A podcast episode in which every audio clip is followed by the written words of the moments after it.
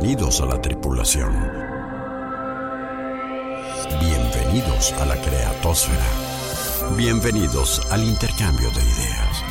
Bienvenidos a Merca Plus, Mercadotecnia con lo que quieras.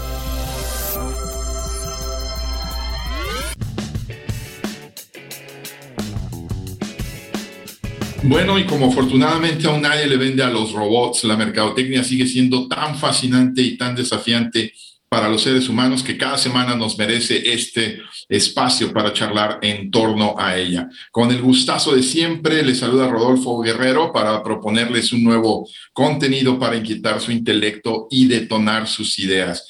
Bienvenidos a la exploración 673 por el planeta marketing y la propuesta en esta ocasión es hablar de un sector que vaya, eh, si estará eh, vigente y siempre competido con muchas variables eh, globales y locales eh, eh, haciéndolo cambiar constantemente. Marketing del sector salud y todo lo que tenemos que aprender haciendo un poco de bench con otros sectores. Y será un gustazo que la exploración esté guiada por el gerente global de marketing estratégico de Laboratorios Sofía, esta empresa con un prestigio bárbaro en el mundo de la, de la farmacéutica, de las, particularmente del cuidado de los ojos y quiero agradecer muchísimo el tiempo, como siempre, la generosidad y que podamos hacer este programa a distancia con el buen Leonardo Elizalde. Leo, ¿cómo estás? Eh, buen,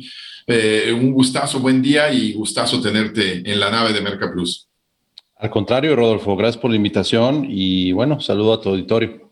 Gracias. Eh, ¿De qué irá la charla en los próximos minutos? ¿Por qué no vamos a conocerlo en las coordenadas de la exploración? Activando propulsores. Coordenadas de exploración asignadas. Con o sin COVID, los terrícolas seguiremos gastando en tres apartados: ocio, tecnología y salud. Así que sería interesante ocuparnos de esta última categoría y hablar de marketing y salud en la exploración 673. Para ello invitamos a la nave al gerente regional de marketing de una compañía tapatía con 75 años, líder en el mercado oftalmológico y con presencia en casi todo nuestro continente.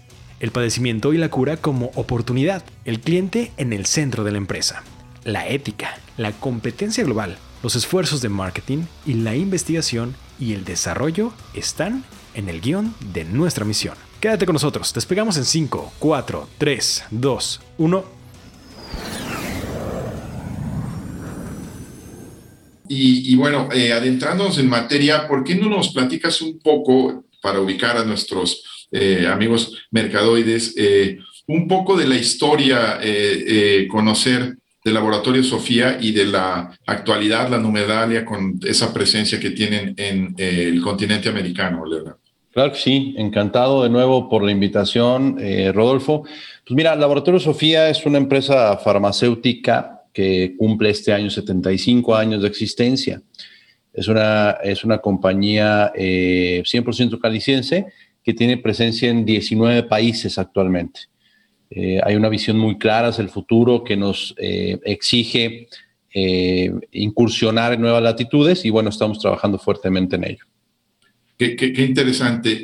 entiendo que todos estos países del continente americano o ya este, tienen presencia en otros eh, continentes? del continente americano, estamos hablando desde, desde Estados Unidos, eh, evidentemente pasando por México, que es la base de la compañía, eh, hasta el Cono Sur, ¿no? hasta Chile, Uruguay, etcétera. Qué bien. Oye, Leonardo, está dándonos un brinco hasta la actualidad y el contexto eh, ya mucho más marcado en el home office, en el este, homeschooling y la, eh, eh, cuestiones híbridas, pero bueno, ya venía una tendencia de la mano de la tecnología desde hace algunas décadas de tener gran parte de nuestra vida en las pantallas. ¿Qué tanto ha detonado el crecimiento y qué tanto es una oportunidad, evidentemente, de al cuidado de los ojos que están sobreexpuestos. Yo sigo convencido, tú sabrás más del tema, de que pues como que el, ojo humano no estaba diseñado originalmente para estar tan expuesto a, a, a estos cuestiones lumínicas de las pantallas, pero ¿qué tanto lo ven como una oportunidad y cómo puede crecer esto para ustedes? Mira, es muy, es muy interesante lo que planteas, porque mm, a raíz de, la sorpresa ¿no? que nos da la pandemia en, en, 2020, al menos, al menos en Latinoamérica, eh, cambiaron muchísimas cosas. Tuvimos que acelerar el conocimiento y el aprendizaje evidentemente en este tipo de herramientas, ¿no? Eh, eh, en todas las videoconferencias. Eh, surgieron retos que no habíamos tenido antes en cuanto a cómo, por ejemplo, establecer contacto y promoción con los médicos, en este caso oftalmólogos, ahora cómo promocionar nuestros productos, cómo ser relevantes más allá de nuestros competidores, etcétera. Pero todo en este mundo del que hablas, ¿no? Digital, eh, virtual. Eh, entonces, sí hay, hay evidencias, eh, más allá de la luz, de la famosa luz azul, hay evidencias que dicen que lo que afecta el estar mucho tiempo frente a las pantallas es la lubricación de tu ojo. Es decir, parpadeas menos entonces, al parpadear menos, lubricas menos tus ojos y eh, sufres de esta parte que se llama ojo seco ocasional. Ah, hay, hay tipos de ojo seco. Un ojo seco ocasional se da por el clima, por aguas cloradas o por la falta de parpadeo. Entonces, lo que está sucediendo, lo que empezó a suceder, es que, eh, pues sí, desde edades muy tempranas, se empezaron a ver ojos secos ocasionales, ¿no? Estas molestias, irritación, sensación de cuerpo este, extraño, etcétera, etcétera, que eh, eh, derivaron, pues sí, en una oportunidad eh, para nosotros en términos de, ventas, ¿no? sí, definitivamente hubo ahí, ah, se abrió una puerta este, hacia ese hacia ese tipo de productos, que son lágrimas artificiales. Ya, o sea, ese, e, esa, eh, e, este tipo de eh, industrias o de, de, segmentos a los que eh, dentro de esta crisis que ha planteado el, el, COVID en muchos sectores, pues les generó la, la, oportunidad y me dices entonces que pues, reflejado en un incremento en ventas, particularmente de este, de este producto, de, este, de esta familia de productos. Fíjate, en, esta familia de productos que son lágrimas artificiales o lubricantes oculares, eh, te decía, hay ojos secos que tienen que ver con eh, temas externos. Eh, decía, aguas coloradas, el clima, este tema de las pantallas, pero hay otros, otro tipo de ojos secos que tienen que ver con patologías, ¿no? Este, a lo mejor un ojo seco postquirúrgico después de una cirugía de catarata o algo así, o alguna otra patología hormonal, etcétera. Pero, pero dentro de este espectro de lubricantes oculares, la oferta, o sea, los oferentes en el mercado, Rodolfo, son muchísimos. Es decir, más que en ningún otro segmento oftálmico. Hay eh, lágrimas artificiales con premium prices y hay lágrimas artificiales genéricas. Eh, más allá de reflejar un gran aumento en las ventas de nuestros productos, lo que pasó, mm, sobre todo abril, julio de 2020, es que eh, los, los pacientes o los consumidores de este tipo de productos eh, voltearon, pero a, los segmentos de precio más, más abajo, más bajos, ¿no? en donde están otro tipo de lubricantes que son over the counter, ¿no? Que no necesitan receta. Esos, para darte una idea, eh, andan, te puedes encontrar frascos de 70 pesos, ¿no? Eh, que son, son, muy buenos lubricantes oculares. Y nosotros en, el tema de prescripción, por ejemplo, ya lágrimas que el médico prescribe, un médico corneólogo prescribe, pues rondan entre los 250 y 600 pesos. Entonces, el tema, el, impacto económico hizo que, al menos en este segmento, se volteara a ver a los precios inferiores. Y me imagino que en ese margen que, que tan, tan, tan, amplio de, de, precios este, tendrá que ver también con, con calidades, ¿no? Este, de, de, encontrarte unas lágrimas artificiales de 70 y encontrarte unas de, de 600 pesos pasará por los componentes o qué tanto, qué tanto, qué, el papel del branding, de la, el prestigio de una marca, qué tanto juega aquí.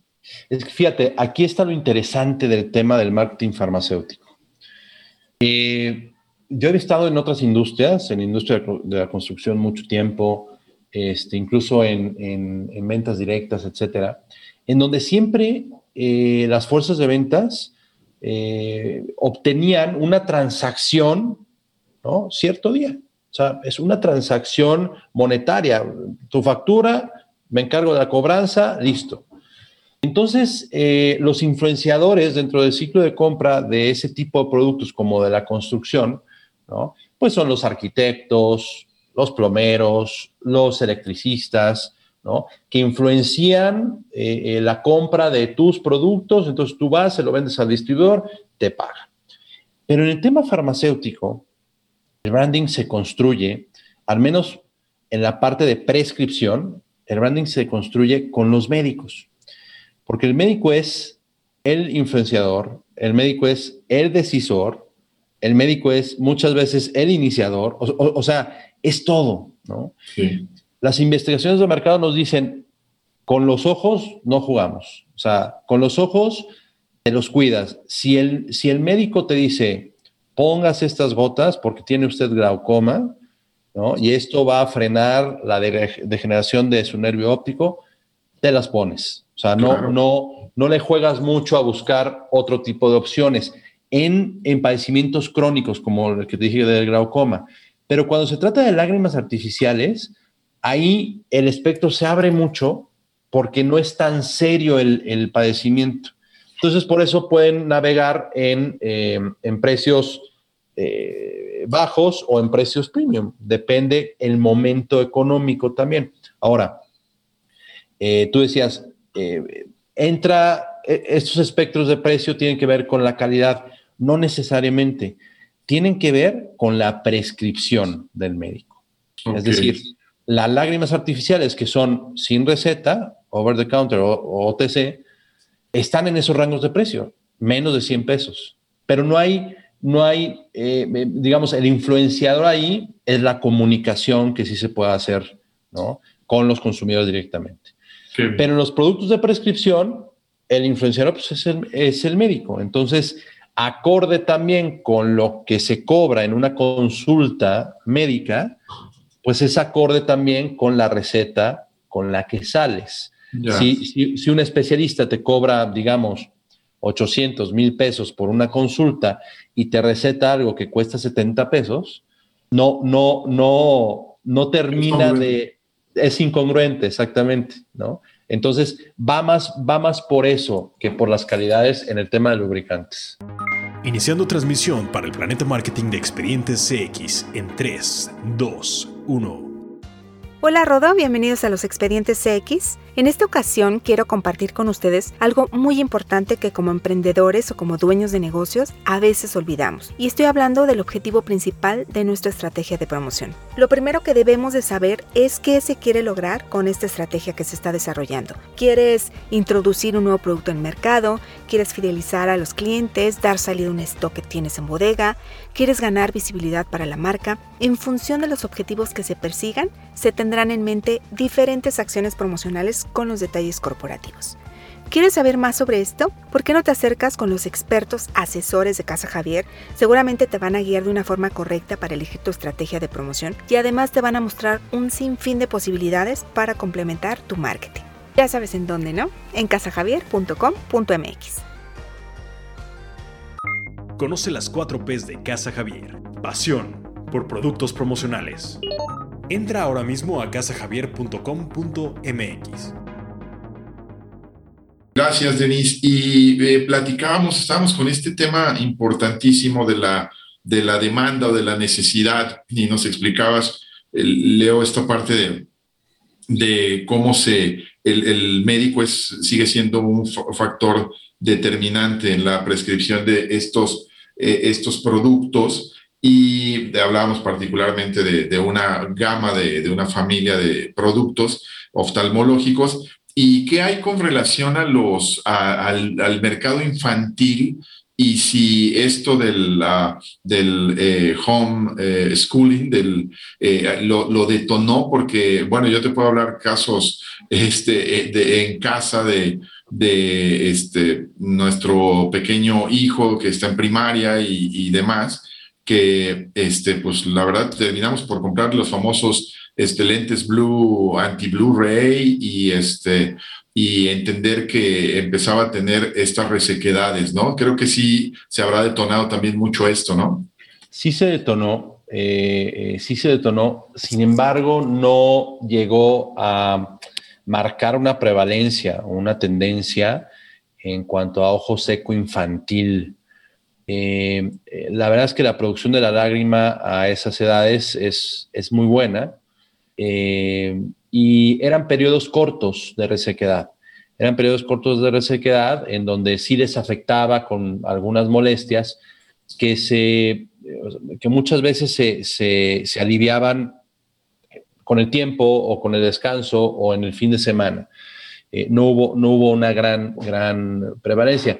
Eh, no así en los adolescentes y en los adultos. Ahí sí eh, eh, hubo un poco más, también por la, por la misma fisiología ya del ojo más adulto y la producción de, la lágrima natural, pues con el paso del tiempo va disminuyendo.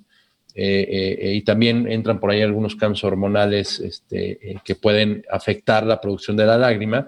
en esas edades sí se vio un poco más el impacto de la resequedad por la exposición a pantallas. Oye, y otro tema, Leonardo, ligado a esto de que eh, describías en el bloque anterior, eh, al ser un, eh, elemento importantísimo en la venta, decías tú ya a veces hasta no solamente el, iniciador, sino el influenciador, el decisor, el prescriptor, el, médico, eh, hay un, serios cuestionamientos sobre el tema de hasta dónde es ético o hasta dónde puedes llegar en ese intento legítimo de, de llegar al, doctor y convencerlo de las bondades de tu producto o en algunos eh, extremos, este, pues echártelo a la bolsa a punta de, de, este, de regalitos, de viajes, como se usaba mucho. Es, esta parte ética es un, es un hilo muy delgado, ¿no? Sí, totalmente. Eh, totalmente. Hay, hay algunas especialidades médicas que están más acostumbradas a este tipo de, de apoyos, vamos a llamarle, ¿no? En términos, eh, eh, en términos, perdón, entre comillas, ¿no? A este tipo de apoyos. Eh, y sí, es algo que al menos en la compañía cuidamos muchísimo. Por ejemplo, en cada país hay un, hay un organismo que vigila la ética, las prácticas éticas, ¿no? en, en, la promoción de medicamentos. Aquí en México se llama Canifarma, ellos eh, tienen un código de ética que tienes que seguir, ¿no? Y son cosas muy específicas, tanto como, eh, pues, no puedes tú obsequiarle algo a ningún médico que no tenga relación con su práctica, ¿no? Este, no podríamos este, regalarle, no sé, un teléfono. Un equipo de golf. Un equipo de golf, ¿no? O sea, no lo va, no lo va a utilizar, evidentemente, en su consulta sino que todo esté encaminado a enaltecer, enriquecer al gremio de forma científica.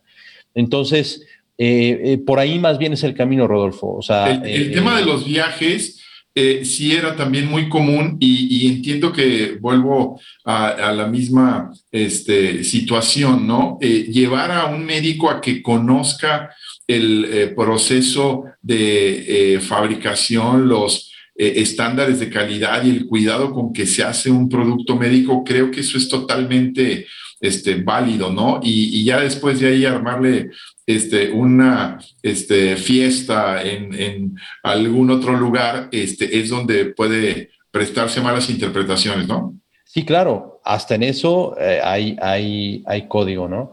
eh, precisamente enriquecer al gremio, ¿no? De forma científica, es donde sí apuntamos mucho. Es decir, los invitamos a congresos, eh, eh, les ofrecemos webinars, cursos internacionales, y cuando los, los, podríamos invitar tal vez a, que conocieran nuestra planta, etcétera, etcétera, pues la verdad es que todo el tiempo que interactuemos, nos dice el código, dos terceras partes tiene que estar, tiene que ser contenido científico, y la otra cuarta parte puede ser contenido social, ¿no? Eh, les ofreces una comida, etcétera, pero siempre privilegiando esta parte eh, em, científica. Así es como eh, se promociona, se posiciona, se hace branding, ¿no? Con, con los médicos. Oye, y a propósito de estas plantas y de la presencia que citabas al principio del programa de Laboratorio Sofía con 19 eh, países donde eh, compiten sus productos. Eh, ¿Tienen plantas en, en, algunos otros países del continente o todo sale de acá de, de, México? Todo sale de acá de México. la verdad es que nuestra planta está certificada por la EMA, que es la Agencia Europea de Medicamentos, por la FDA, por COFEPRIS. Es, una, es la mejor planta de Latinoamérica, este, modestia aparte. Eh, es algo eh, de lo que estamos muy orgullosos y en donde eh, sí se genera un vínculo muy fuerte cuando los médicos la ven físicamente. ¿no? Representa, híjole, con estas certificaciones y cuando ven la calidad y la calidad, perdón, y la cantidad de equipos, etcétera, eso retumba fuertemente en la eficacia, la seguridad, la confianza de, nuestros productos. Entonces nos, nos, nos beneficia mucho. Oye, ustedes ahora sí que pueden hablar y particularmente eh, en, tu área, yo siempre he dicho que lo que menos eh, pasa en nuestra profesión en la, de mercadólogos es que te aburras, pero eh, esta parte de la competencia, que es un factor importante para que no te aburras, en el caso de ustedes es interesantísimo, ¿no? Este, tanto competir en el mercado local, tratando de guardar las las posiciones, las participaciones de mercado y demás, porque como bien dices, vienen productos de, muchas latitudes, como también ir a otros eh, países, ¿no? Y me imagino que te habrá tocado en el tiempo que llevas ahí, este, introducir la marca y los productos en varios países. ¿Cómo, cuéntanos anécdotas en ese sentido, cómo es el, proceso y, qué tanto eh, eh, eh, el aprender a, defender una posición en México les ha servido para eh, incursionar en, otros mercados donde este, ustedes son los que llegan de fuera. Sí, claro, Rodolfo. Fíjate, eh, es muy interesante lo que dices. Sí, efectivamente nunca nos aburrimos, más porque en la parte farmacéutica los datos de mercado y todo lo que pasa en el mercado contigo y con tus competidores, un detalle extraordinario, está a la orden del día. O sea, diariamente tenemos data ¿no? que nos dice cómo va nuestra participación, casi, casi por colonia, ¿no? Wow. Este, eh, eh, entonces, eh, podemos ver perfectamente los impactos, los movimientos, que ya entra un nuevo, un nuevo, producto, un nuevo competidor, si le está yendo bien, si no le está yendo bien, cómo nos vamos a meter ahí, etcétera. Eso es muy interesante. ¿no? Hay todo un área dedicada a la inteligencia de mercado en la parte, parte farmacéutica. Eh, y por otro lado, eh, hablabas de, por ejemplo, la introducción de, nuevos productos. Yo a lo mejor me voy a ir un poquito más amplio a, la comercialización de los productos en todos los países. Eso es algo bien importante que muchas veces cuesta trabajo eh, comprender. Es decir, en mi posición, en la posición de mi equipo, somos un equipo regional, ¿no? Un equipo regional que establece una estrategia regional, es decir, para todos los países. Sin embargo, la parte fina está en la adaptación local. Cuando esa estrategia, yo soy de, no sé, de Colombia, eh, el equipo de marketing de Colombia ve la estrategia regional y tomará, ¿no? Lo que, lo que para él le funcione de acuerdo a los ciclos de vida del producto ahí. Hay productos, Rodolfo, que tenemos aquí en México, a lo mejor, que son maduros, en tres países están en introducción porque lo lanzaron el año pasado y aquí llevan ocho, ¿no?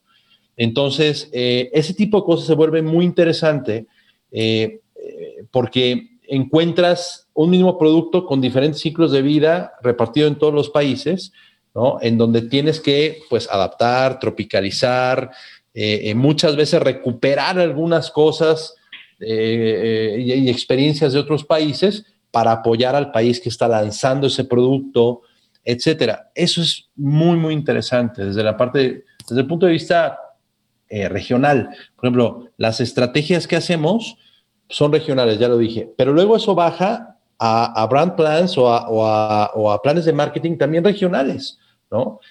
Esos son alimento para los equipos de marketing locales, ¿no? Dice, bueno, la guía del corporativo va, va para acá todavía no puedo llegar ahí con ese producto porque lo estoy lanzando, ¿no? Entonces, ¿qué hago para que del punto A que lo lance a que, a que esté en crecimiento o sea maduro y pueda implementar esta estrategia? ¿Qué debo de hacer?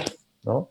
interesante. Ese tipo de guía es, es, es interesante. hay, hay mil anécdotas en donde, en donde pues, tocas base en un país y luego en otro país es totalmente distinto, el producto es número 34, ¿no? Porque va introduciéndose y en otros cinco es el número uno. Eh, y hay una sinergia eh, natural, ¿no? De todo eso que te lleva a defender y a proteger el liderazgo. En el Laboratorio de Sofía somos líderes en todos estos países que te menciono. Pero, pero muchas veces estar, estar en el liderazgo, pues es, es más complicado, no es más complicado, sino tú sabes que la estrategia debe ser de protección, de defender el liderazgo, de se descuida un poquito, los voy a, los voy a morder y me voy a comer su, participación.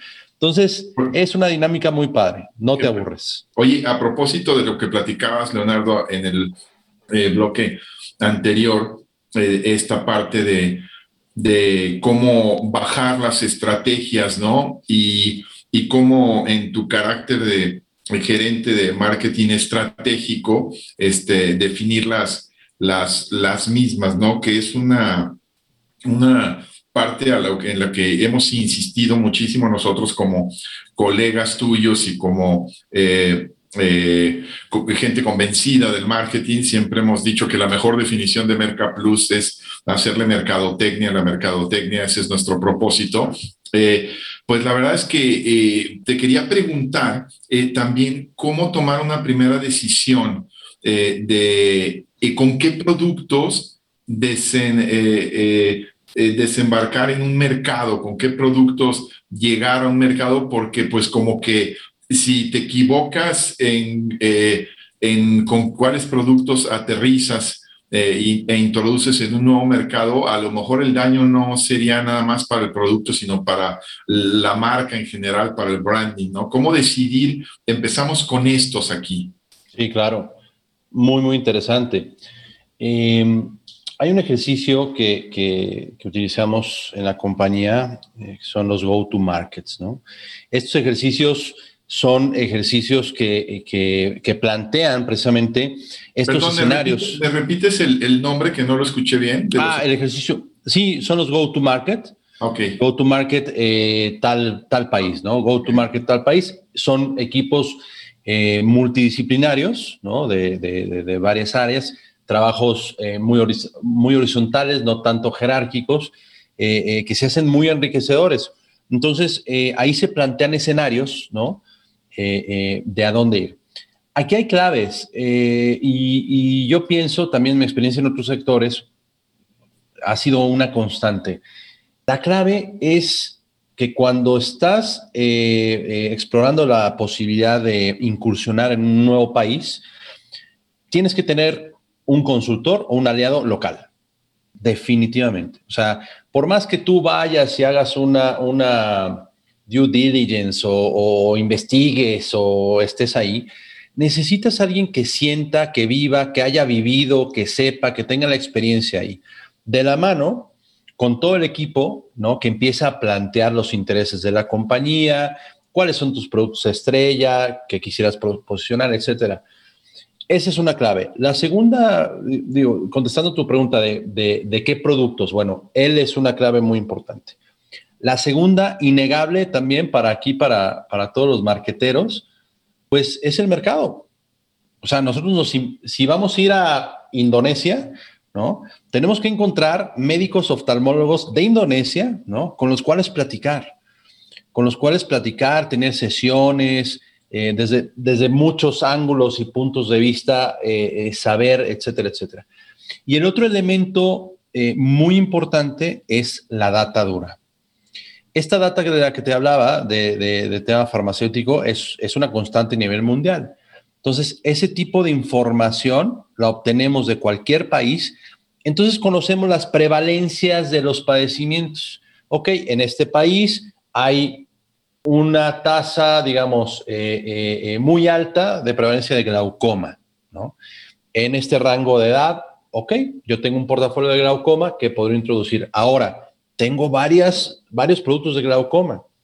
Vamos al oftalmólogo. ¿Qué terapias te gustan? o qué terapias están acostumbrados a usar, bla, bla, bla. De ahí, pues generas obviamente un mercado potencial, haces un PNL, etcétera, y ya sale, sale el tema. Todo esto envuelto, pues, en una situación económica de, aquel país, ¿no? En las perspectivas de crecimiento, en su tipo de cambio, en varios, varios factores macroeconómicos. Por eso hablaba que, que, son equipos multidisciplinarios en donde hay gente de asuntos regulatorios, del área médica, eh, de finanzas, evidentemente de marketing, de, eh, eh, pues, de ventas, este, de todo, ¿no? Porque tenemos que, tienes que conformar todo un plan. ¿Cómo ir con qué productos? Pues en aquellos que haya más oportunidad y en donde el, el mercado este, los conozca, o si no los conoce, que tengan intención de usarlos, ¿no? Oye, eh, me pareció interesantísima y gracias eh, por la, la, explicación tan detallada de estos, de estos criterios. Me parece muy interesante en dos sentidos y quería ahondar más en ello. De el punto número uno que mencionabas de buscar un, un aliado. Me parece interesantísima la humildad. Este, debo de, eh, reiterarlo eh, una vez más, creo que a veces el, eh, algunos colegas pecan de, soberbios y yo me las sé todas y esta humildad de, conocer una industria y de conocer un mercado en una de particular de una industria, pues ya lo creo que debe ser muy, muy, con mucha sensatez. Pero me quedó la duda de si ese aliado del que hablabas normalmente es un distribuidor que conoce el, el mercado o es una eh, agencia o un colega mercadólogo que conoce eh, las, pautas de comportamiento y la comunicación comercial. Es más bien lo segundo. Eh, puedes, en tu modelo comercial, sí puedes, según también de este, de este, ejercicio Go to Markets, hay outputs que te dicen, oye, puedes ir a este, a este país, pero a través de un distribuidor. Eso ya es, eh, digamos, el modelo de comercialización. Y sucede, ¿no? Pero lo que yo, a lo que yo me refiero es precisamente estas, eh, esta segunda opción que tú mencionabas, Rodolfo. Es decir, nosotros nos hemos encontrado con ex, CEOs, ¿no? De, laboratorios oftálmicos que han sido nuestros consultores, eh, ex directores comerciales también, académicos, eh, eh, también eh, muchas veces nos funciona mucho tocar base con, con, las embajadas o los consulados y con la academia, ¿no? Este, porque hay personas especializadas en, digo, una cada un millón, pero este cuate es el que es académico y por algo se especializó en la parte de oftalmología, ¿no? Este, de, de, Japón. Ah, ok, pues, o sea, lo quiero, ¿no? Entonces ya eh, se establece eh, pues un, contrato como, como una consultoría, pero es básico, ¿eh? o sea, esta parte que hablabas de la soberbia, más nos pasa o más somos susceptibles a, los líderes de mercado. ¿no? El líder de mercado trae, trae ese riesgo siempre de, ah, bueno, pues yo soy líder, entonces pues yo, yo sé cómo, tengo que abrir camino. No, Tenemos pregúntale, que, pregúntale a Kodak, pregúntale a Nokia y pregúntale a tantos otros cómo, se paga el pecado de soberbia en el mundo de los, de los negocios. Oye, ¿cuántas eh, marcas eh, eh, manejas en Laboratorio Sofía o cuántos este, productos se tienen en su portafolio? Tenemos en total, son 75 marcas eh, esas 75, no, miento, son 60, no, 62, porque las demás son eh, variaciones de una misma marca.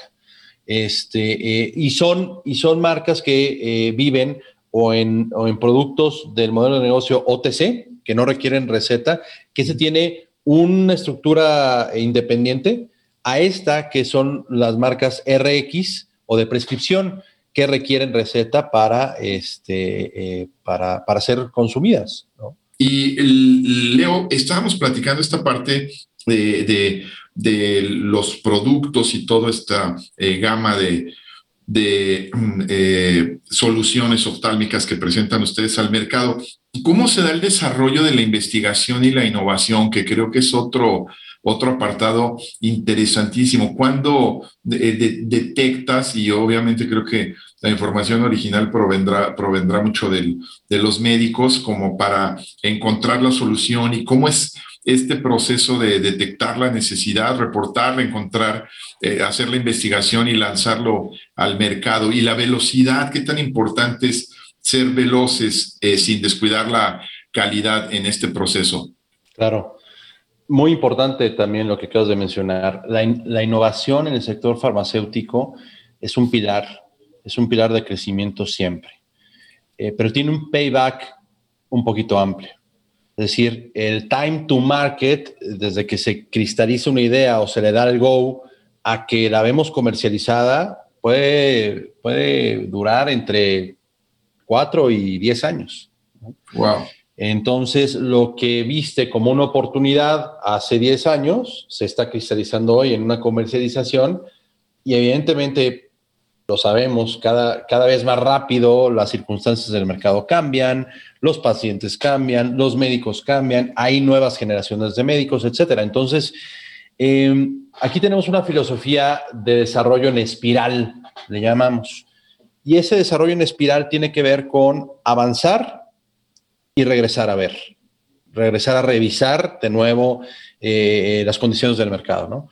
Avanzar el paso dos, regresar a volver a revisar las condiciones del mercado. Y es una constante, por eso es un desarrollo en espiral, ¿no? Eh, que, nos, que nos garantiza pues un potencial de mercado al final, unas ventas incrementales que queremos al final, etc. Eh, el, proceso, eh, todo, todo el desarrollo es, sí es largo, es costoso, o sea, hay una inversión muy grande por medio que tiene que ver con investigación y desarrollo, y requiere usualmente de todas las áreas de la compañía. Entonces, eh, conforme vamos avanzando, eh, eh, vamos, digamos, descubriendo que es factible, no sé, legalmente, es factible regulatoriamente, es factible en, en tema de formulación, es factible ahora con los estudios clínicos, eh, ahora con la pandemia que ya a todos nos dieron más o menos como, como clases de, de, medicina, ¿no? Pues todos hacemos, nosotros hacemos estudios clínicos, fase 1, fase 2, fase 3, preclínicos, etcétera. También, oye, ¿es factible también en los estudios? Sí, sí es factible. Pero algo que, que tal vez a, a, los que nos escuchan este, podría sonar interesante es que adivina cuál es la primera factibilidad que se hace. Eh, no, no, no la, tengo idea. La de marketing. Wow. La primera que se hace es la de marketing, la comercial. Es decir, hay mercado, puede ser negocio en el futuro o no. Si nosotros decimos, no decimos, se determina, se concluye que no, el proyecto no va. Claro. Si, se, si se concluye que sí, continúan los demás departamentos a hacer su labor y su factibilidad, ¿no? Por ejemplo, sabes que si va, el mercado está así, este sería el pronóstico, este sería el precio, este sería la inversión en marketing, concluimos que sí hay mercado. Ah, bueno, ahora se pasa a la parte legal. ah, y, este, y estas son las propuestas de nombre, ¿no? Se pasa a la parte legal. Ah, oye, sí, sí es factible. Y así se van. Pero si desde aquí no, no vemos un mercado potencial, no, no avanza nada. Qué, interesante, fíjate, te iba a preguntar eso porque eh, he ido aprendiendo y entendiendo en nuestra exploración del día de hoy con tus conceptos que eh, es eh, a propósito de tu cargo, hay muchas empresas donde el cargo dedicado a, a marketing es muy rimbombante en la descripción, pero en la ejecución no es tan estratégico como realmente lo hacen lo hacen ustedes muy de la mano de la, de la metodología propia de la, de la industria, propia del, sector, y hasta dónde esto eh, te eh, tiene maniatado un poco en la otra parte importante que es la innovación. Este, y voy a un caso muy concreto a propósito de algo que siempre me ha llamado la atención en la industria farmacéutica y que bueno, creo que se cambió de unos años para acá, pero simplemente el nombre, el nombre comercial, este, siempre me causó eh, risa ver los nombres tan complicados, muy enfocados hacia el producto, hacia la sal o hacia los ingredientes de, del medicamento y no hacia eh, el, beneficio que te producía, que era esa carencia de marketing. A mí me parecía eh, maravilloso y, sacado totalmente de, este contexto el, el, mejorar, ¿no? Que o sea, a mí como cliente me vale madre qué es lo que tiene. Lo importante es que me va a hacer. Me mejora. Exacto. Mejor, mejora, mejorar, ¿no? Una excelente eslogan. ¿Cómo te va en esa parte de innovación con los del laboratorio? Decirles, oye, esto creo que se debe de llamar así y que te dicen, no, es que este, a mí me gustaría más que nos enfocáramos en lo que contiene. Mira, voy a, bromear un poco porque eh, siempre, también, como lo sabes, está este tema de, no, es que marketing y ventas, ¿no? Siempre hay esa, esa pelea interna, bla, bla, bla. Sí. Y bromeo un poco por si me escucha algún compañero regulatorio. Aquí es marketing y asuntos regulatorios. Asuntos regulatorios son los que se encargan de la relación con Cofepris, por ejemplo, en el caso de México, y que te dicen, va o no va tu nombrecito. O sea, aunque esté súper creativo, padrísimo y todo rollo, ¿sabes qué? No se puede, ¿no? O no puedes comunicar esto o aquello. Yo lo veo como una oportunidad, y así se lo planteo a mis equipos. Es una oportunidad para, para ser creativos o sea, tenemos que darle la vuelta a las cosas y de alguna forma llegar y ser creativos. A ver, en los productos de prescripción, efectivamente, por un producto de glaucoma, yo no puedo hacer comunicación, Rodolfo, dirigida al paciente. Todo tengo que hacerlo hacia el médico o hacia mis representantes de ventas. Para hacer algo de prescripción que vaya hacia el paciente es muy complejo, muy complicado. Los permisos son extenuantes, ¿no? O sea, hay muchas cosas. Pero pues muchas veces le tienes que dar la vuelta con decir, a ver, quiero entender el, el, el ahora sí que el consumer journey, pero el patient, el, el, patient journey en el consultorio, ¿no? ¿Qué es lo que hace? ¿Dónde se sienta? ¿Por qué? ¿Cuánto tiempo? Etcétera. Sabiendo eso, yo puedo generar materiales para el médico que lateralmente sean para el paciente, ¿me explico? Sí, sí.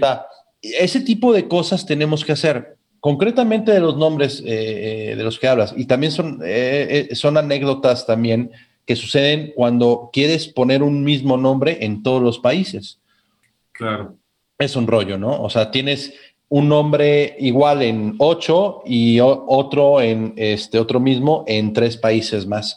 Sí es un poco distinto, no, mucho distinto el tema de la creatividad y la comunicación, pero es una oportunidad de ser creativo. O sea, buscas formas, buscar, buscas eh, este, cosas para hacerlo. Hoy en México, Cofepris te dice, no puedes poner ningún nombre a ningún medicamento que tenga que ver con la sal o el principio activo que tenga, ni con el beneficio, ¿no? O sea, eh, hay muchos productos de antes que era otra ley, etcétera, y, continúan. Pero hoy no puedes hacerlo. Entonces tienes que buscar nombres eh, muy, muy creativos para que sí puedan comunicar algo, ¿no?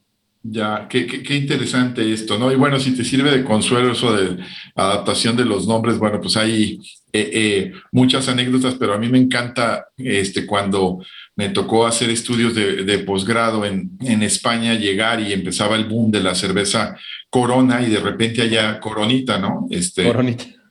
Oye, ¿por qué coronita si es corona? No, es que acá en España, joder, que la única corona es la de su majestad, ¿no? Totalmente, totalmente. este, ese tipo de cuestiones. Las adaptaciones al mercado son buenísimas. Este caso de Gillette cuando lanzó sus rasuradoras este, electrónicas, ¿no? Eléctricas, las lanzó en Japón porque nunca fueron a investigar que los japoneses las manos las tienen más chiquitas, ¿no?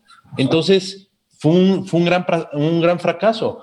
Este, eh, el tema de adaptación al mercado, pues este, eh, también es importantísimo. Yo, yo me he encontrado con muchos colegas que dicen, no, es que el mercado se debe adaptar a mí. No. No, mano. el mercado manda. Nunca.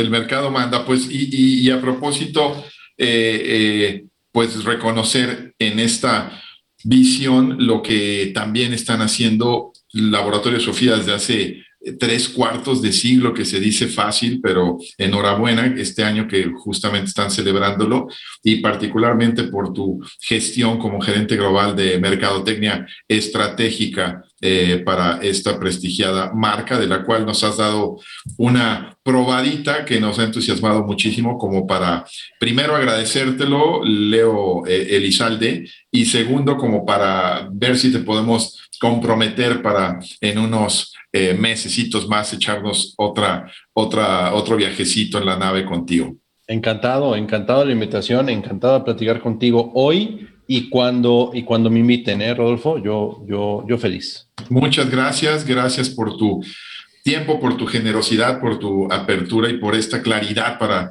transmitirnos los conceptos. Creo que hoy quedó cumplido el cometido de aprender de marketing del sector salud, concretamente del, farma, del farmacéutico. Eh, gracias en la producción a Denis Melero y Manu Rosas. Yo soy Rodolfo Guerrero y ahora los dejo confiando en que si ustedes saben o están más interesados en la mercadotecnia que al iniciar esta travesía, nosotros entonces cumplimos con la misión. Por ahora, nuestra exploración por el planeta marketing aquí termina para dar paso a la reflexión y la interacción diarias. Hagamos contacto nuevamente en esta frecuencia en 167 horas.